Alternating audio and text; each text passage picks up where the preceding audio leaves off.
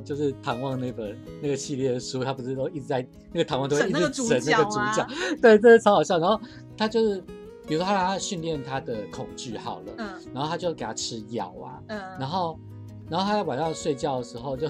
有一只蚊子飞到他眼睛前面，然后因为你吃药，你的那个整个的生理状况就无法控制嘛，对，然后他就看把那个也蚊子看成就是大妖怪，然后要捕捉它，怎好样怎样。智障哦，对，就有很多抓马的情节这样子。然后因为那阵子唐薇又一直跟他讲说，你要看见你的什么左边的死亡，什么恐惧怎样怎样怎样。然后他就一直讲说，难道那就是我的恐惧？然后然后他听完就是唐薇听到那个学生讲这些话的时候，唐薇就大笑，他说你所谓的那个恐惧跟死亡就是那只蚊子。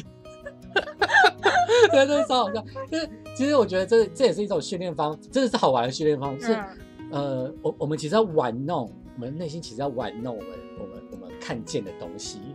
然后，如果我们越能够玩弄那个东西的话，越越能，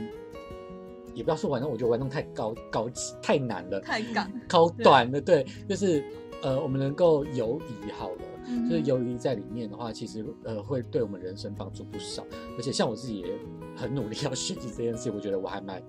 蛮在这方面有点刻板。就是比如说我对某个东西有什么感觉的时候，我很难转换成另外一个感觉。我觉得比如说这我这个就是这个这个人就是很讨人厌啊，我就很难去喜欢他嘛。或者是我遇到一个很我很不喜欢的状况，有时候像我最近要弄那个那个进口的问题的时候，我就很不高兴啊，对啊，我就觉得很不爽，然后我就很焦虑啊，对。可是这个东西，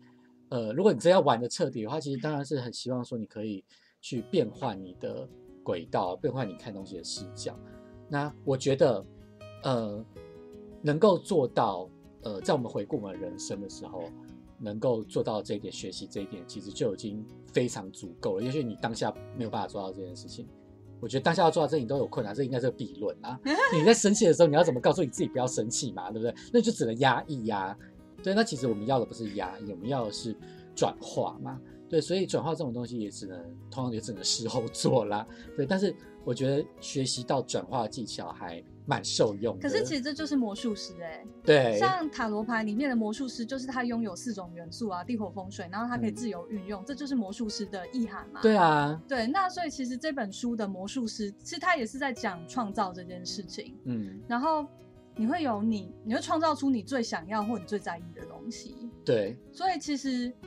创造就是境由心生嘛。嗯，那我们一定要了解自己的我们的机制是什么，我们的原厂设定是什么，我们才会不会被那个设定绑架，而是可以去呃，你说玩弄或操纵，或者甚至是改变那个设定。对所以，这有点像是跟生命夺回你的力量，对，不然你就会被命运的力量去操纵。对啊。其实我会有一点点想到，就是色即是空，空即是色的感觉。嗯，就是如果我们能够做到这件事情，其实就是我们内心能够看见，比如说我们看见这些东西，我们就可以看见它的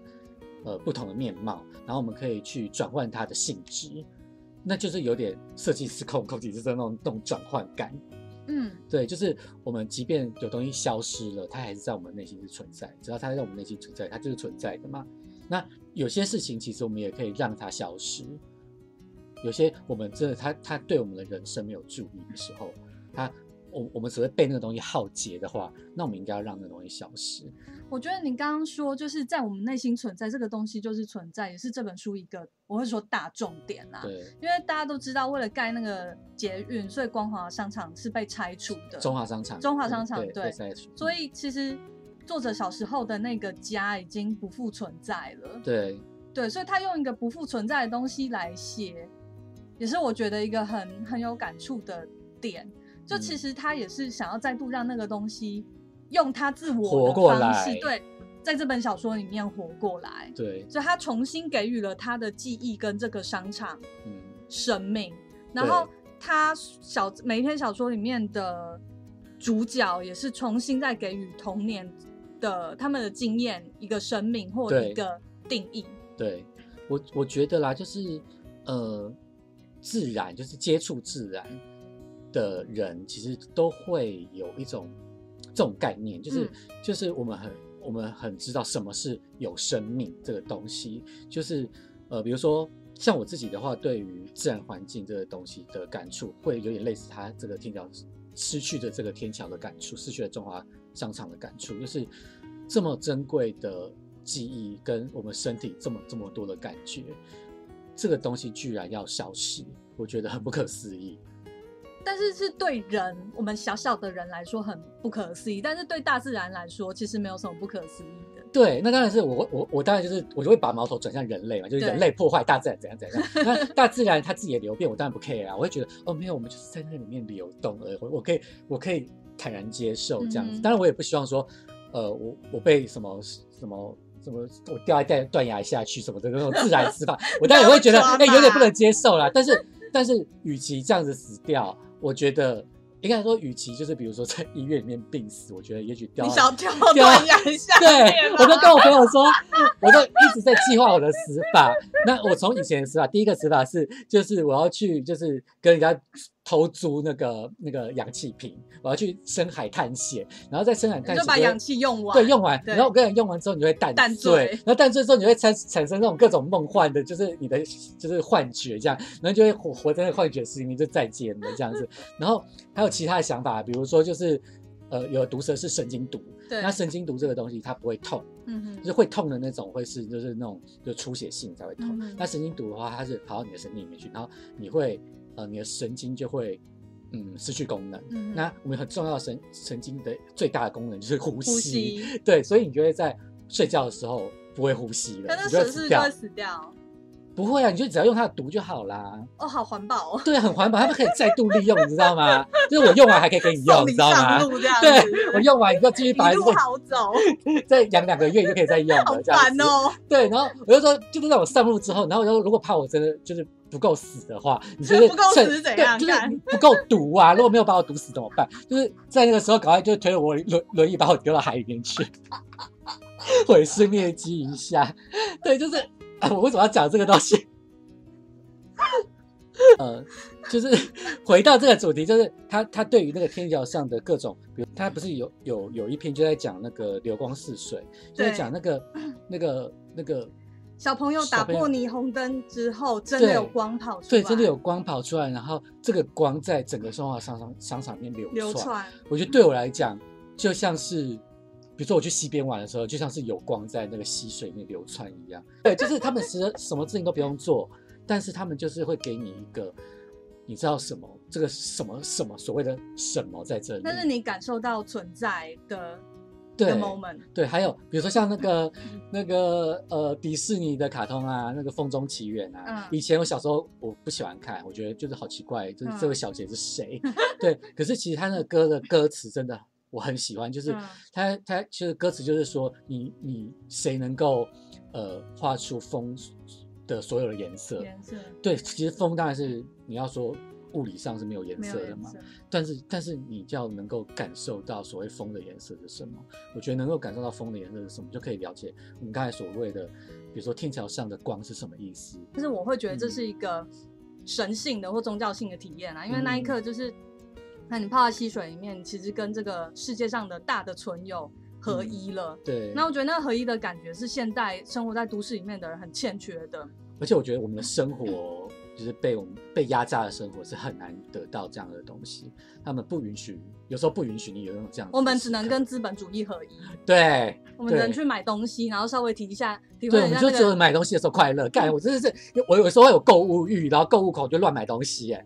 啊，那我觉得那是一个假的神啦，嗯假的合一的感觉。对对，那我觉得真的合一的感觉，其实你比较容易在自然里面找到，你不会在城市里面找到。对，或者是你要对那个，或者那个城市的生活是比较善良的吗？我要这样形容吗？对自然比较善良。对，就是有时候，有时候，比如说像有的人会觉得乡村的生活比较好，是因为有时候乡村的生活你可以拥有很多的自自我在，然后你用你的所有的感官去接触你身边的东西，就没有人 push 你说什么时候一定要去做什么。对，然后很多人都会觉得啊，台北很方便啊，便利商店密度那么高，但其嗯。实我们根本不需要那么高密度的东西啊。嗯，对啊，对啊，我觉得如果有家便利商店，它离我家是走路十分钟，我觉得这已经够近了。嗯。那有家便利商店离我家走路只要一分钟，嗯。它不会让我人生快乐多少，好吗？是啊，是啊，对啊，是啊，所以我觉得啊像以前以前的便利商店就是菜市场嘛，对，然后那时候的菜市场，你可以你可以感觉出来，菜市场其实是一个人文中心，某种人文中心因。为你买卖的时候，其实有很多人跟人交流。对，然后呃呃各种小道消息呀、或者是你在那里接触到的人，你看到的人，然后你去认识的人，还有你是怎么从呃菜市场里面杀出一条血路来的经历等等的，其实。呃，我也觉得这是一个蛮重要的回忆。如果今天菜市场消失的话，我会蛮我觉得其实呃已经差不多消失了。对啊。然后我比较怀念菜市场里面会有一些可能逢年过节它会推出一些东西，比如说像什么华丽的糯米年糕啊，嗯然后端午节就有粽子。可是现在我们这些都可以上网买，或者是去全联买了。对啊，那其实这个文化的枢纽，嗯，慢慢它就变得比较弱势了。那也许有一天不知道会不会不见。对啊，我觉得像我去我去菜市场，我其实很开心。虽然有的人会觉得那个地方很脏，很乱很烦，但是我觉得我刚刚我妈一样，都会觉得那里有一种丰富的感受。对，你在那里真的感觉不到就是什么不景气撒小的，因为每个嗯人都很热烈的在叫卖。然后其实像我这种，你看我是一个喜欢自己一个人的人，但是我还是喜欢菜市场的那种热闹感，因为你进去的时候，你在选购的过程之中，其实很疗愈耶，就是你觉得这一切都好丰富，然后你可以在这里面之中，呃，找到宝贝宝物而，且你可以从那些菜看到那个自然的流变、季节的流变。，对对，然后它会不断的提醒你的生活是什么，是，对，那个跟就是现在的就是嗯便利商店还是感觉是不太一样。所以啊，所以那些 Uber E 跟那个 Food Panda 不是说送杂货到你家，对不对？。对，那其实他就是在剥夺你这种感受丰富的体验、啊。你这样子，你这种指控他会同意吗？那当然，我会觉得，当然现在的生活一定会变得像这样的方便，因为说真的，城市那么吵，道路那么嘈杂，你去外面一点都没有被疗愈的感觉，你只会觉得压力很大很烦。我觉得其实大家可以想想看，就是我们以为是方便的东西，但其实都是因为这个资本主义社会拿走我们更重要的东西，所以才用这个看似好像很方便的东西来对搪塞我们。对，那就像我刚刚讲的嘛，到底有谁需要就是一间离家一分钟的便利商店？那个不会让你的人生比较快乐。可是是什么让你走路到十分钟的地方去取货买东西都没有办法？那难道不是工作压力吗？是啊，工作压榨我们那么多时间，所以你就会想要一间离你家走路只有一分钟的我便利商跟你讲，也。不要这样讲。我跟你讲，我家已经是住在社区大楼了，然后垃圾是大家统一收的，嗯，就是你不用追垃圾车了。对，但我还是很讨厌去把垃圾拿到楼下去，因为我骑车是在地下室，我想要直接骑车离开，我不想要去一楼丢垃圾。所以我们到底是为什么连处理这种东西的余裕都没有？对，就是你你生活没有没有办法被滋养，对啊，对你的生活一定要找到就是可以被滋养的东西，你才有办法被剥削吧？我要这样讲吗？就是你要有进有出，可是如果你都没有进的话，你要怎么出？你要怎么奉献东西出去？而且尤其尤其是那个奉献还不是你自愿的话，有些的有些你虽然说你工作是你自愿去工作，可是他有时候会剥夺你不是自愿的东西啊。比如说像健康，对啊，你怎么知道你被剥削了什么东西？或者是你一整天的快乐，你去了控室之后，结果快乐不知道在哪里，你只觉得今天好无聊哦。对钱啊，好无聊。对啊，你今天好无聊，你回家想要就是玩手游，那这可是你一方面你心里又会觉得说，可是玩手游这样子好累好烦，可是你又不得不就找不到事情可以做，找不到更好的事情你没有没有办法用更有余裕的空间去做那种可以让你有精神力反馈的活动，对，因为上班一天回来都已经累了。对啊，比如说你说学东西，其实那个给你的那个回馈其实很高，嗯，可是学东西好累哦。你你上完班之后还要能学东西，其实 只想要放。空。对，那真的是很难的事，尤其是如果你还要去一个比较远的地方，你家里如果不是住很，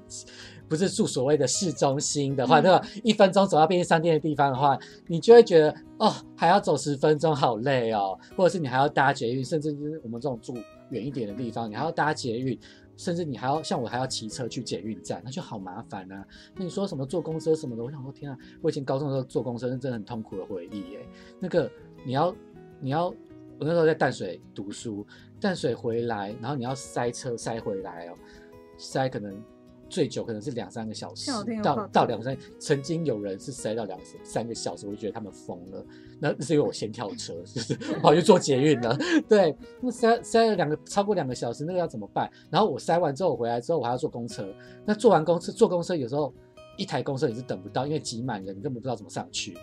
然后你要坐，你有时候要等到两到三台公车你才回家。那像我是住新北市，又呃就跟台北市比的话。那个公车的次频率又没那么高，然后你就觉得天呐，我回到家我都累垮了，我真的是，你跟我讲说你要什么复习功课，你去死好不好？是啊，有时候我都想说，我们到底为什么要过这些生活，就是那么疲累，然后好像其实也没有得到什么，就没有满足嘛。对，像你看学习这件事情，像我们以前在学校学习这件事情，理论上其实应该要是一个可以让你满足的事情，可是学校不是这个，不是这样策划的，学校的策划方式是。很多就是只是为了让你，它是让你变成社会生产线上面的小螺丝而已，它才不 care 你个人人生满足。对，不管你功课有多好，你都终究要成为某某颗螺丝。对他才不管你就是你学的怎么样，或者是你学的开不开心是你家的事情。嗯，就像是老板不会干，就是不是那么关心你工作快不快乐是一样的。老板只要把你用尽就好了。对，如果如果你在这边工工作不快乐，他也只能。好的老板也许会安慰你，但是他不能拿这件事情怎么办？其实，嗯，对啊，那，呃，你看我们我们连学校从小就这样子用这种方式在工作，就是他其实没有打算让你好好学东西，没有让你打算体悟到学习的快乐。那我们人生当然最后就是去工作当一个螺丝钉，其实我们也这也是理所当然的事情啊。我会说，其实现在社会教育的目的不是要人自由啦。那某种程度，它是反而要让人更甘愿接受社会跟体制的捆绑。对啊，对对啊，你。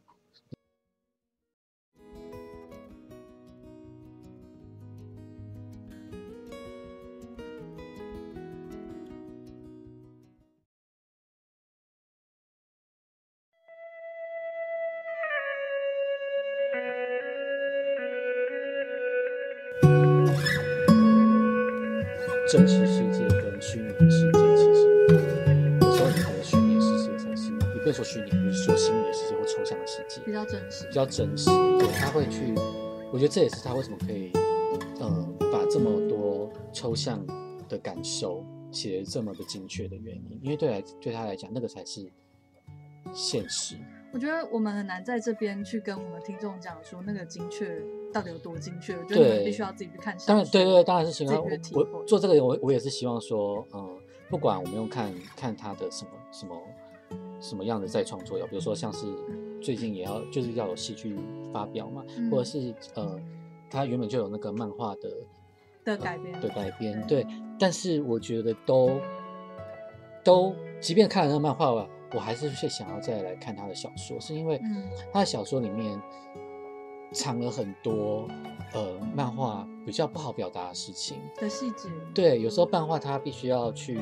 呃做他的分镜，对，或者是他的故事性，或者是还有他呃漫画家他自己的理解。嗯，但是他的书还是有他自己的呃不可取不可取代性。嗯。我我不想要告诉大家说，哇，这本是一个技巧高超的小说，因为我觉得那些东西其实并不是技巧，那个是作者本身的生命观察，对，跟生命的体悟，那那个东西是独一无二的。那这也是这本书为什么很很棒、很很优秀的原因，是因为它那个独一无二的视角，嗯，对，对，然后带给我们的。对我来讲是各种冲击的感受跟我我觉得他独一无二视角在很多他很多的篇章里面都都会让我觉得哇，他这个这个比喻这个描述真的描述的很好。嗯，然后比如说原本原本我看那个漫画的金鱼我看不太懂，金鱼那对金鱼那篇我有点看不太懂，我不太清楚呃为什么。就是整个故事到底那他为什么要写那个哦？金鱼透明到像要不见了？不是，我应该是说只有那一段我懂，嗯，其他的我看不太懂。我不知道他在就是其他的恋爱故事。你不喜欢 love story？对，我不喜欢 love story。我就觉得为什么为什么在讲恋爱这样子，我就看不太懂。可是我后来看，就因为他那个那一句话，就是金就是金鱼透明的像看不到，对，我就想很好奇他原本到底是怎么写的。然后我就想说，对啦，的确金鱼透明的。呃看不见那个的，如果你拿来描述一个就是男人对女人的感受也是可以。那因为你知道很多硬男就是比较憨直，就是他们不太了解女人在想什么嘛。所以女人跑掉，他们无法掌握，我觉得这是可以理解的。对，但是我还是觉得说，好像差一位，好像不是这样子。对，所以我再去看那个小说的时候，我发发现原来他小说要讲的东西是另外一个东西，嗯，因为他有很是什么？对他有很多故事是在表达那个女生在讲他的家庭状况，嗯哼，而他的家庭状况是对他来讲是他是不喜欢待在他的家庭里面的，嗯，所以那个女生后来搬家了，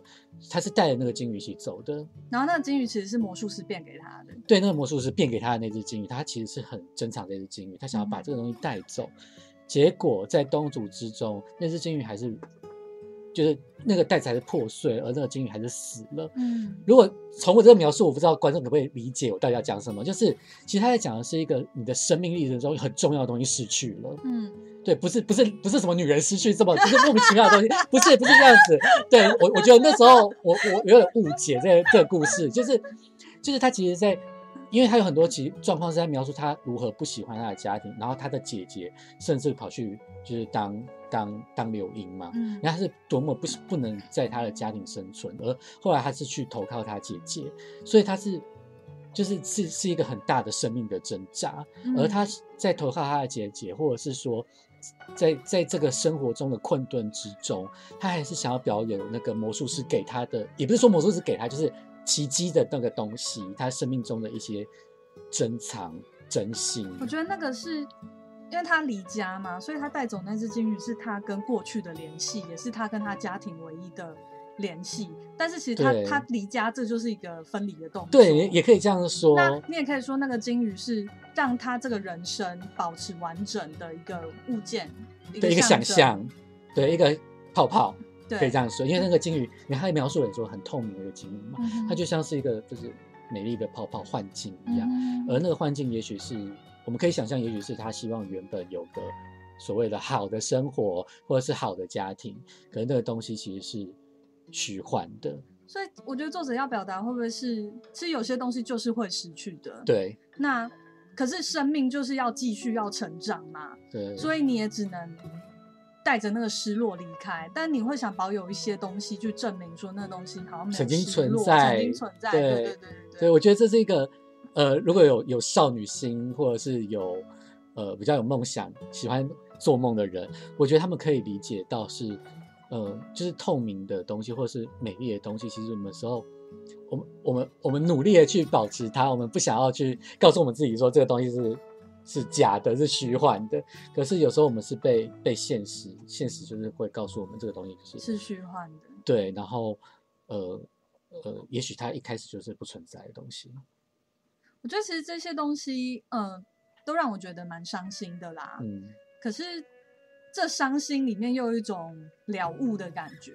就是嗯说，其实这些东西我们平常比较少去想嘛，说什么人生的遗憾啊，一定会失去的东西啊。嗯可是这些我们不去看的，他们其实存在。那嗯我们人生走着走着，在某一个点，其实就要必须会碰到，然后你要去看着它。没错，对，那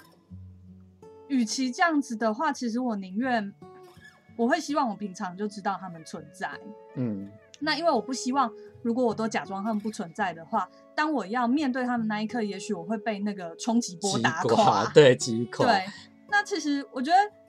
人生的哀愁跟美丽，嗯我觉得是同件事情。嗯，就是我们上次有谈到说，人生不可能没有遗憾，你你其实多少就是会有一些遗憾。嗯但是到我这个年纪，我去看以前事情的时候，有时候我会觉得那些遗憾蛮美的。那嗯我看到我在那些过程中的努力，那即便我最后没有得到，这个故事好像是一个 sad soul story，是，可是这 sad story 可以让我缅怀它的美丽，缅怀很久。我觉得啦，人到一个年纪，年纪之后，真的所谓的吃苦当吃补，你知道吗？我不知道该说什么，就是苦的东西都吃了香甜。像我前几天就就是又想到，我开始觉得那阵子就是我妈的病况，在一个她还有意